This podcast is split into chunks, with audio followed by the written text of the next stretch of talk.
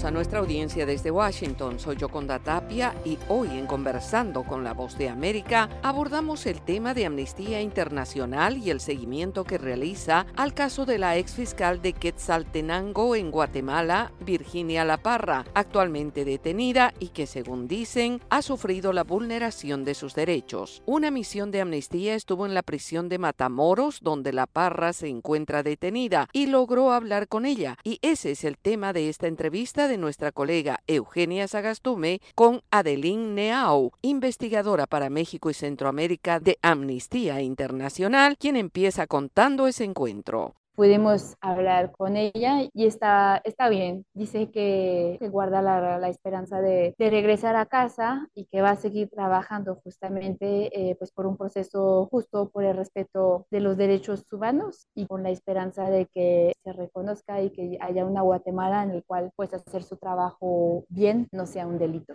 Ustedes como Amnistía Internacional, ¿qué denuncian ante la opinión pública para dar a conocer este caso? A un año de la detención de Virginia La Parra, denunciamos el sinfín de irregularidades, de arbitrariedades y violaciones a sus derechos, ¿no? Su derecho a defensa y las garantías del debido proceso, desde antes de su detención hasta incluso su condena el 16 de diciembre pasado y en el otro proceso también que se abrió en paralelo y que las autoridades, a pesar de que se ha denunciado esto, pues las autoridades han, han cerrado completamente los, los ojos, ¿no? Tolerando el litigio malicioso, ¿no? Por parte del denunciante y de los que veían. Adeline, ustedes han catalogado a Virginia como una presa de conciencia. ¿Puedes explicarnos por qué? Declaramos a Virginia La Parra presa de conciencia el 28 de noviembre pasado. Para Amnistía, ser una persona presa de conciencia es una persona que está privada de su libertad solo por el ejercicio pacífico, ¿no? Desde los derechos humanos. Y consideramos que en el caso de Virginia es exactamente eso. Ella, por su perseverancia, por los casos que ha trabajado, por sus creencias, ha estado luchando contra la impunidad y contra la corrupción con una rectitud impecable y precisamente es eso lo que le ha llevado a la cárcel. Consideramos que no hay ningún motivo ni para su detención ni para su condena, más bien es un uso indebido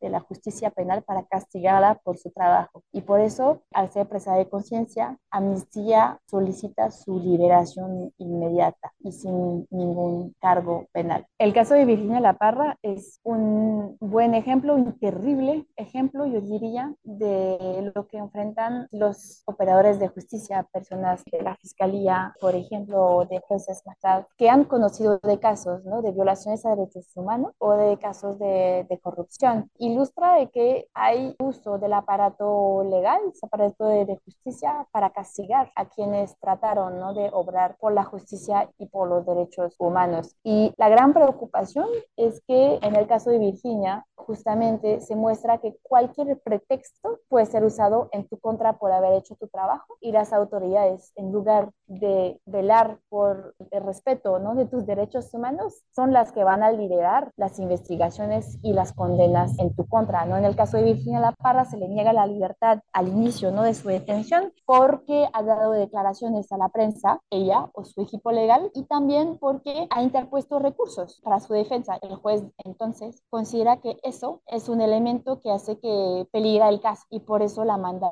a detención preventiva. Esto es una arbitrariedad absoluta que sale de todos los estándares internacionales autorizados. ¿Cómo darán seguimiento a este caso desde Amnistía Internacional? ¿Qué procede a partir de ahora? Vamos a continuar con lo que hemos venido haciendo en relación a la situación de Virginia La Parra, estando en contacto cercano con su equipo legal y siguiendo haciendo también monitoreo del juicio, ¿no? que sigue en su contra de las apelaciones que están pendientes también en el primer caso y denunciando las violaciones, los atropellos a sus derechos humanos. Era Adeline Neao, investigadora para México y Centroamérica de Amnistía Internacional, que presidió una misión para hacer seguimiento en Guatemala al caso de la ex fiscal Virginia La Parra. Esto fue Conversando con la Voz de América.